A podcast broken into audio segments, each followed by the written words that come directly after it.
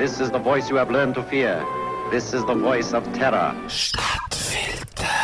Verschwörungstheorien sind manchmal lustig, ab und zu fantasievoll und ziemlich häufig sind so Verschwörungstheorien so braun wie ein Hundehaufen. Da ist die angebliche Verschwörung der Juden, wo angeblich die Welt erobern Die Theorie wird schon seit Jahrhunderten umgeboten ohne dass sie wahr geworden wäre. Und darum sind es jetzt also neuerdings die Moslem, wo unsere Länder infiltrieren, als arme Flüchtlinge tarnt und an unser Mitgefühl appellieren.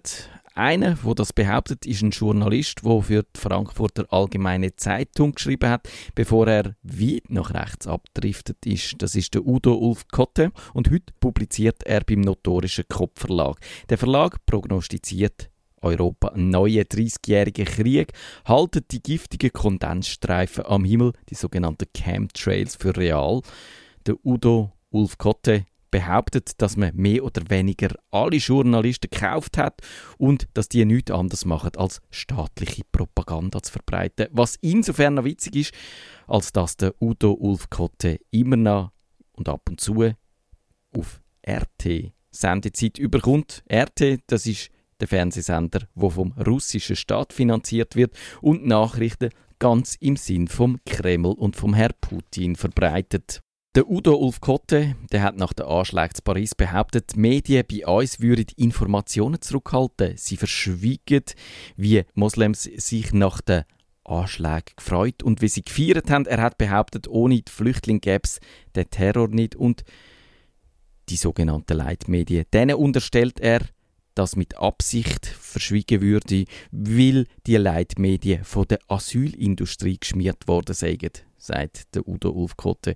Das ist natürlich blanker Unsinn. Es spielt in der Berichterstattung einfach keine Rolle, wenn ein paar verwirrte Hohlköpfe Anschläge gut finden und es ändert nichts, wenn die von der Pegida das für wichtig halten. Aber der Udo Ulf Kotte, der geht noch weiter. Er sagt, die deutsche Bundeswehr werde rasant von radikalen Muslimen unterwandert. Zitiert wird der Wolfgang Gram, der Chef vom Geheimdienst der Bundeswehr. Der sagt, er sehe das Risiko, dass die deutsche Armee als Ausbildungscamp für gewaltbereite Islamisten missbraucht werden könnte. Das Fazit von dem Horrorszenario: Jede Sekunde kann die Lage in der Kaserne explodieren. Und wir alle fragen uns, wenn der Chef vom Geheimdienst von der Bundeswehr weiß, dass es Islamisten in der Bundeswehr gibt, warum rührt der Chef vom Geheimdienst von der Bundeswehr die Islamisten nicht einfach zu der Bundeswehr raus?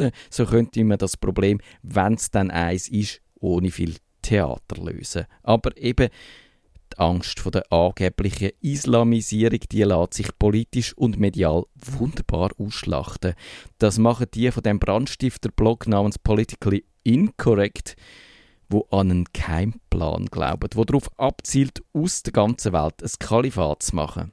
Und dann gibt es die, die befürchten, dass die Islamisierung aus demografischen Gründen quasi unabsichtlich passiert. Das hat auch ja, die SVP dort bei den letzten Wahlen behauptet.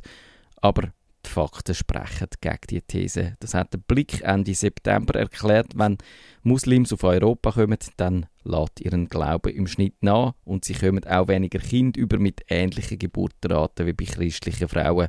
Aber darum geht es diesen geistigen Brandstiftern ja gar nicht. Die Frankfurter Allgemeine Zeitung hat im Januar 2015 über den Verlag vom Jochen Kopp geschrieben, wo all die Thesen rauskommen der verschickt zwischen 10.000 und 25.000 Bücher, und zwar pro Tag. Er hat etwa 60 Mitarbeiter und macht einen Umsatz im zweistelligen Millionenbereich. Und auch die Webseite wächst rasant. Sie hat die seriöse Wirtschaftswoche hinter sich klar. Was da so munter expandiert, ist laut der FAZ die Angstindustrie.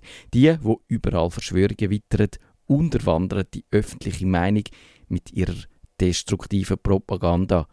Und das ist leider keine Verschwörungstheorie.